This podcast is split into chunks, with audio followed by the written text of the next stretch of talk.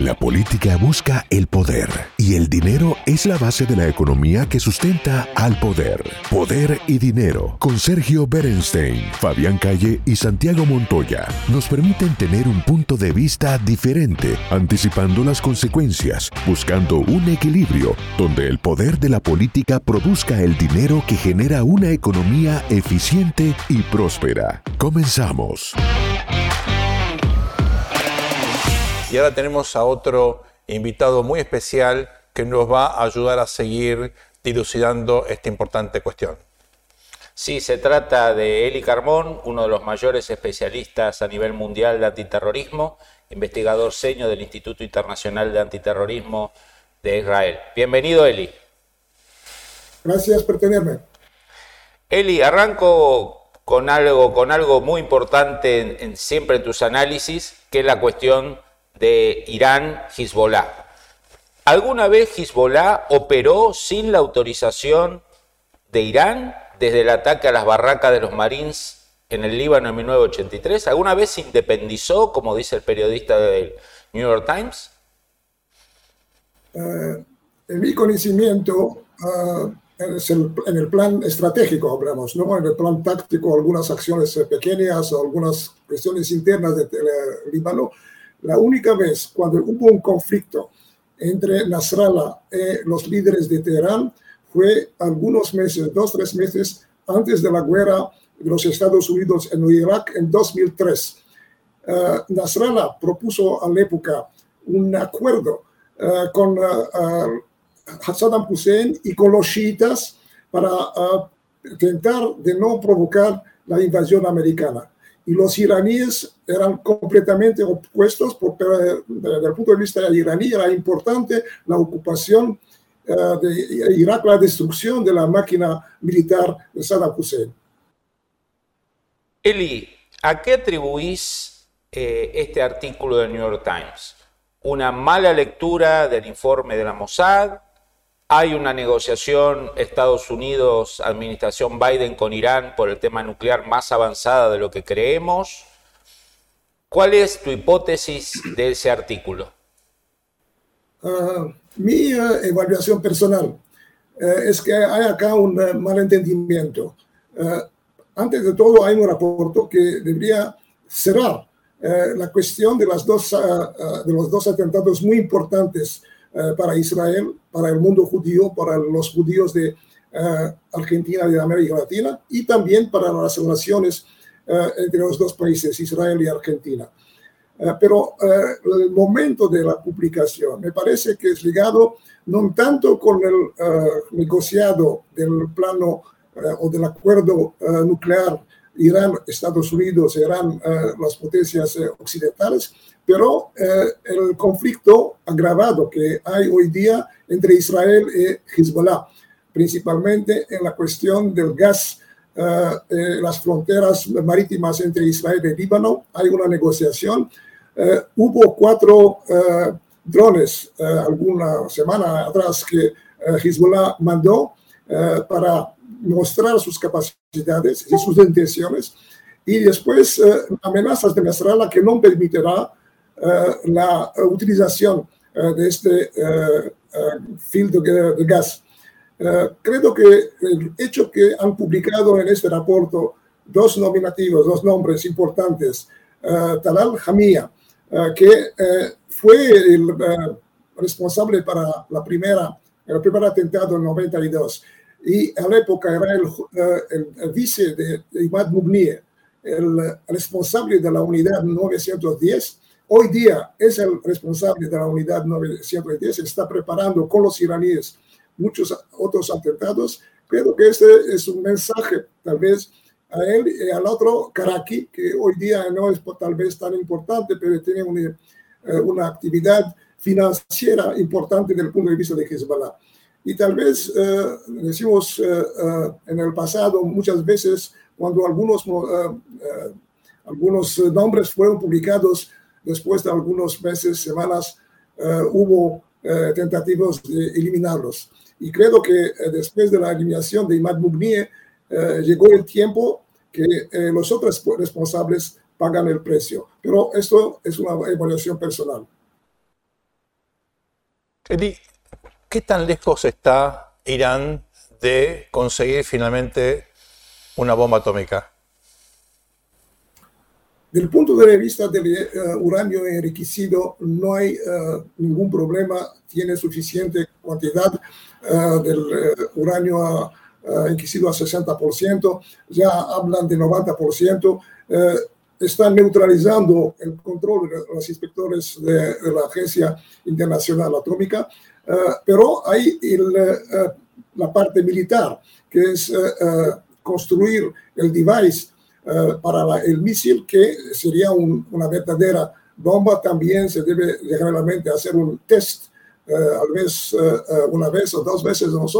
Entonces, parece que necesitan un año y medio, dos años tal vez, para llegar a este nivel militar si no hay acuerdo. Si hay acuerdo, la cuestión es cuánto tiempo, para cuánto tiempo será el nuevo acuerdo y también cuáles serán eh, será la decisión de Israel, eh, porque vemos que eh, Irán en el pasado no se ha comportado de manera abierta. Sabemos que cada vez habíamos, habíamos descubierto nuevos lugares clandestinos de desarrollo nuclear. Entonces es un juego tal vez de un año, dos años, para ver desde el punto de vista israelí si se debe preparar para una acción militar y tal vez habrá una presión eh, más fuerte de los Estados Unidos y de los otros países europeos para uh, tentar fermar uh, el avance iraní. Eli, hay una interna en Israel entre el Ministerio de Defensa, la inteligencia.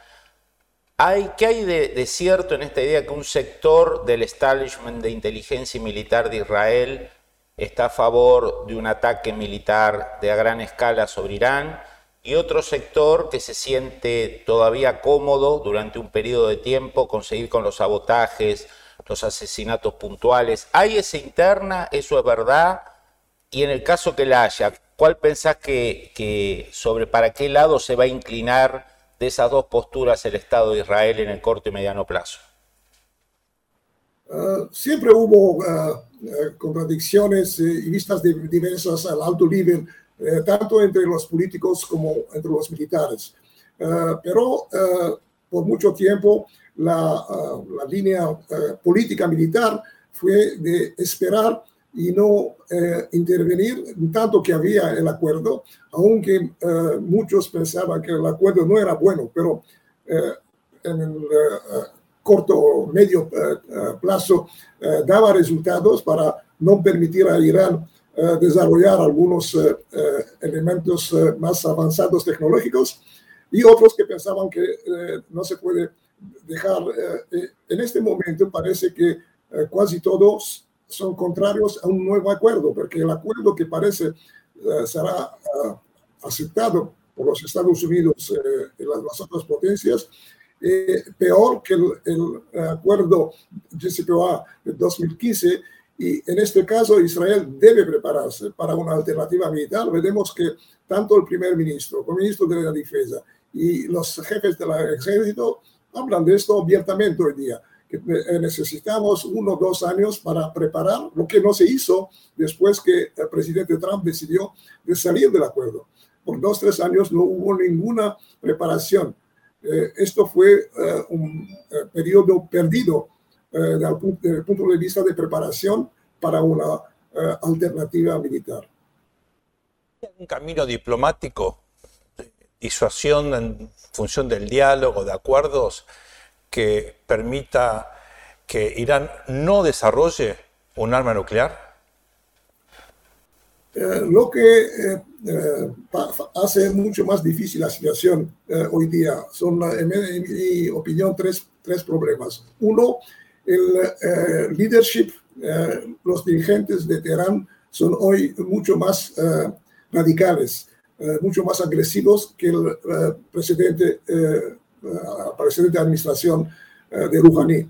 Segundo, hay la guerra en Ucrania. Veremos cómo hubo como resultado eh, una eh, relación más estrecha militar entre Rusia y eh, Irán. Y hay también la influencia de China, que firmó un acuerdo de 400, 400 millardos de dólares por 25 años, que tiene una gran importancia económica que da a Irán tal vez la posibilidad de resistir a nuevas sanciones. Entonces, esto complica eh, la, la, situación y también la decisión de la administración Biden uh, de uh, tomar la, la, línea de la diplomática como alternativa preferida. Eli, tenemos para este bloque, nos restan dos minutos, por lo tanto vamos a retomar, si te parece, tu, tu respuesta a esta pregunta que te voy a hacer ahora. ¿Qué balance se está haciendo en Israel en este momento de la gira de Biden?